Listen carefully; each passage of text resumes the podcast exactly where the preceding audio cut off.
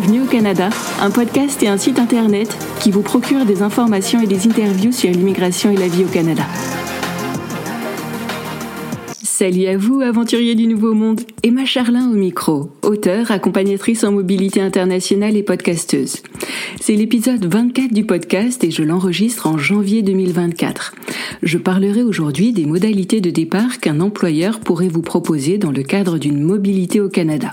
Plus particulièrement, j'évoquerai les différences qui existent entre une mission, un détachement, une expatriation et un contrat local. Mais avant cela, j'ai quelques nouvelles personnelles à vous partager. Jusqu'à présent, j'étais plutôt présente sur le podcast, Instagram et ma newsletter. Mais c'est l'une de mes résolutions pour 2024, je vais renforcer ma présence sur LinkedIn. Je vous y proposerai des articles, points de vue et conseils, en lien ou non avec le podcast. Je serai ravie de vous retrouver sur cette plateforme également. Alors n'hésitez pas à vous abonner à mon compte Emma Charlin et à m'y faire un petit coucou. C'est vrai quoi, c'est sympa les, les petits coucous. Au début, il me faudra prendre mes marques car je connais peu le côté créateur de contenu de la plateforme. Mais j'ai bon espoir de trouver rapidement un rythme de croisière. C'est un peu comme pour une expatriation au Canada en somme. Au début, on ne sait pas très bien comment faire, puis on se forme et on passe à l'action. Avec persévérance et détermination, éventuellement en ajustant la direction. Et maintenant, voici un mot de notre sponsor. Eh mais il y en a pas Ah oui, c'est vrai, c'est moi le sponsor de l'émission pour l'instant. L'épisode de ce jour est sponsorisé par mon livre Un départ en fanfare et une arrivée agitée. Ce livre évoque les doutes et faux pas qui ne manquent pas lorsqu'on plie bagage pour le Canada. Organiser son départ, conduire, se loger, apprivoiser des systèmes bancaires et de santé, voilà autant de sujets abordés dans les histoires de ce recueil. En plus d'une mise en situation bienvenue, chaque anecdote est ponctuée d'informations et suggestions. Vous pouvez acheter ce livre sur vos plateformes de vente habituelles. Vous pouvez même demander à votre bibliothèque canadienne de l'acquérir puis de le mettre en ligne sur les plateformes Overdrive et Bibliotheca.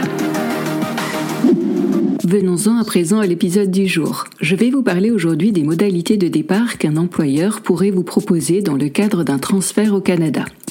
Plus particulièrement, j'évoquerai les différences qui existent entre une mission, un détachement, une expatriation et un contrat local. J'en profite d'ailleurs pour ouvrir une parenthèse. J'ai travaillé en ressources humaines pendant une dizaine d'années et j'ai fait mes armes dans une équipe qui s'occupait de mobilité internationale et de rémunération. Donc pour le coup, oui, je m'y connais un peu. Je vais d'ailleurs essayer de vous épargner tout le côté jargonneux RH pour en venir à la nature même des contrats proposés. Voilà, je referme la parenthèse. Parlons dans un premier temps de mission. Votre mission, si vous l'acceptez, est d'infiltrer la zone ennemie pour sauver des griffes du mal là. Euh, il n'y aurait pas un problème par hasard? On n'est pas dans un épisode de Mission Impossible? Bon, d'accord, je vais être un peu plus réaliste. Votre employeur peut vous envoyer en mission. Une mission, ou en anglais un short-term assignment, est un départ à l'étranger de courte durée visant à accomplir un objectif spécifique. Une mission dure quelques jours à semaines, rarement plus de trois mois. Le contrat de travail n'est généralement pas modifié, quoiqu'une lettre de mission puisse être signée. Venons-en maintenant au détachement.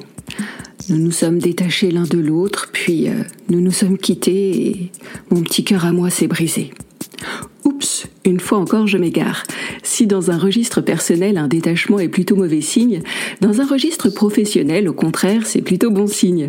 Cela signifie que votre employeur croit en vous, suffisamment en tout cas pour vous confier un projet d'envergure ou même l'ouverture d'une filiale, qui sait?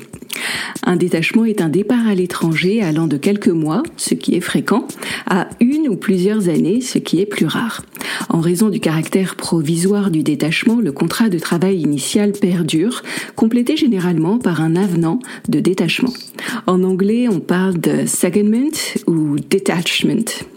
Les durées et possibilités de renouvellement d'un détachement sont généralement encadrées par une convention bilatérale de sécurité sociale. Pour en savoir plus sur les conventions entre le Canada et votre pays de départ, allez sur le site canada.ca et tapez les mots suivants. Accords internationaux de sécurité sociale conclus entre le Canada et d'autres pays. Parlons à présent d'expatriation. Au sens RH, un contrat d'expatriation ou expatriation contract en anglais concerne une mobilité de plus longue durée, trois années le plus souvent avec possibilité d'extension. Un contrat d'expatriation peut faire suite à une mission ou un détachement comme être proposé en première intention. Le contrat de travail initial est suspendu, c'est dans la place à un avenant ou contrat d'expatriation. Cet avenant définit les avantages dont le collaborateur et sa famille peuvent bénéficier en matière de logement, école, voyage, couverture vieillesse et santé, etc. Il mentionne également une clause de retour qui permet au collaborateur de revenir sur son lieu de travail initial pendant ou à la fin de son séjour à l'étranger. Cet avenant ne garantit pas nécessairement au collaborateur le même poste, mais il lui garantit au moins un poste à un niveau et à un salaire équivalent, parfois supérieur à celui qu'il a quitté lors de son départ à l'étranger. Pendant longtemps, les contrats d'expatriation ont été un Eldorado recherché par mains employés. Mais de moins en moins d'entreprises les proposent désormais, car ils ont un gros inconvénient, ils ne sont pas donnés. Venons-en à présent au contrat local. Ce que la majeure partie des entreprises proposent à l'heure actuelle, ce sont des transferts ou des mobilités sous contrats locaux, avec ou sans une aide financière à la clé pour vous aider. Alors, comment ça marche? Vous démissionnez de votre contrat local avec la société X située dans votre pays de départ et vous signez dans la foulée un contrat local avec la société Y appartenant au même groupe mais situé cette fois-ci au Canada. C'est ce qu'on appelle en anglais un Internal Group Transfer ou en français un transfert interne au groupe ou un transfert intra-groupe. Vous vous demandez peut-être quels sont les avantages de ce type de transfert. Primo, votre employeur sera plus ouvert sur le sujet. Secondo, vous n'aurez pas de recherche d'emploi à effectuer. Tertio, vos démarches d'immigration seront facilitées et possiblement accélérées. Quarto, vous n'aurez pas de période d'essai à effectuer. Vous bénéficierez souvent d'une reprise d'ancienneté et pourrez, dans certains cas, renégocier votre salaire et vos congés. Bon, si vous êtes d'accord, je vais vous épargner les cinco, sexto, septimo, octavo et j'en passe parce que euh, ça devient compliqué. En plus, euh, moi, ça fait euh, super longtemps que j'ai pas fait de latin. Après les avantages de ce type de contrat, parlons des inconvénients. L'inconvénient majeur est que vous ne disposez plus d'un filet de sécurité avec un retour garanti dans votre ancienne société de départ. Si vous décidez de rentrer dans votre pays d'origine, vous êtes seul aux commandes et il n'y aura personne pour vous aider. Également, vos avantages sociaux passés ne seront plus. C'est avec les avantages sociaux canadiens qu'il vous faudra composer, quand bien même ces derniers seraient moins intéressants que ceux que vous aviez. En l'occurrence, vous allez bénéficier d'un contrat local régulier avec les mêmes avantages que ceux de vos collègues canadiens, en matière d'horaires, de vacances, de mutuelles, de retraite, etc. Vous n'aurez pas plus qu'un autre, mais pas moins non plus. Eh bien, on en a vu des choses tout de même. Ok, je vous vois venir. Ce fut rafraîchissant ce petit cours sur les différents types de transferts à l'étranger. Mais sur quelle aide financière puis-je compter? J'y viens justement. Lors d'une mission ou d'un détachement, l'entreprise finance généralement les frais de transport, à savoir les taxis, billets d'avion et location de voiture, le logement, à l'hôtel ou dans un appartement meublé, une assurance pour les frais de santé à l'étranger et tout ou partie de l'alimentation.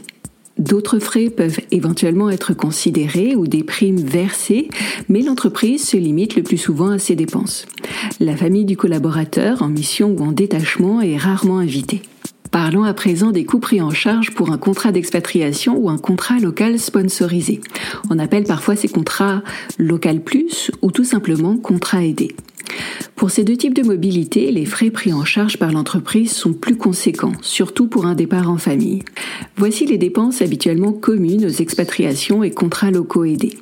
Un séjour exploratoire afin de valider ou non la mobilité, des services de relocation qui vont coordonner les démarches d'immigration, le déménagement à l'international, certains frais de transport, la recherche d'un bien immobilier et les premières démarches à l'arrivée, un logement temporaire ainsi qu'une location de voiture pour les premières semaines à l'arrivée, une couverture santé, l'appui d'un conseiller fiscal pour vos déclarations d'impôts la première année, une prime d'installation pour faciliter l'achat des meubles et d'appareils électroménagers.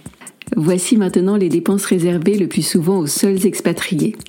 L'affiliation et le maintien à la sécurité sociale du pays de départ pour le volet retraite et parfois aussi pour le volet santé, une indemnité de compensation des coûts de la vie si une réelle différence de coût existe entre la ville de départ et la ville d'arrivée, une indemnité mensuelle de logement, une indemnité mensuelle de transport, des billets d'avion vers le pays d'origine, une à plusieurs fois par an, la prise en charge éventuelle des frais de scolarité, des cours sur la culture locale, l'apprentissage du français ou de l'anglais, ou une aide à la recherche d'emploi.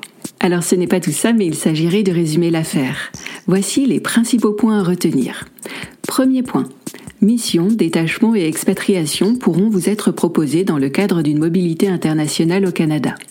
Toutefois, c'est souvent un contrat local qui vous sera accordé.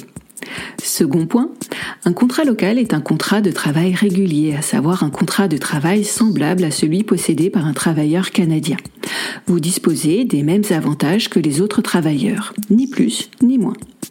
Vos avantages sociaux pourront donc être inférieurs ou supérieurs à ceux que vous déteniez précédemment. Troisième point, certains employeurs sponsorisent le transfert de leurs salariés à l'étranger en leur offrant un contrat local aidé, à savoir un contrat local accompagné d'une aide ponctuelle à l'installation. Cette aide pourra comprendre différents frais comme un séjour exploratoire, des services de relocation, un logement temporaire, une couverture santé, l'appui d'un conseiller fiscal ou encore une prime d'installation. Je voudrais maintenant vous partager mon point de vue d'ancienne RH. Certaines entreprises proposent beaucoup d'options et de services, d'autres en proposent peu. Certaines entreprises ont une approche rigide, d'autres une approche souple et vous laissent choisir ce qui vous plaît le plus parmi les options proposées.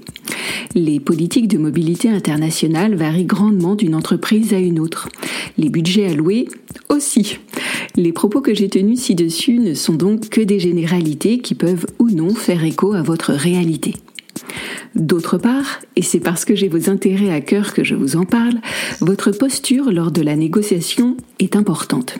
Dans le cadre de vos échanges avec les ressources humaines et de manière générale avec votre employeur, prenez de la hauteur, restez ouvert et poli, proposez différentes options sans vous cabrer sur l'une d'elles en particulier. Je sais que vous serez tendu et sous pression, d'ailleurs qui ne le serait pas à l'idée de changer de vie et de partir au Canada.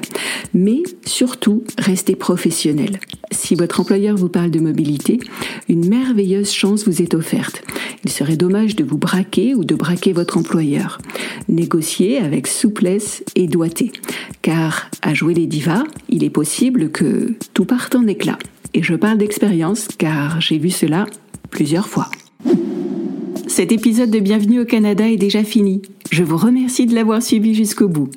Pour garder le contact, abonnez-vous à mon infolettre en vous rendant sur mon site internet bienvenueaucanada.ca. À cette occasion, ne manquez pas de récupérer vos cadeaux. Une fiche pratique comprenant les 67 astuces que j'aurais aimé connaître avant de partir au Canada, ainsi que plusieurs échantillons de mes livres. À bientôt!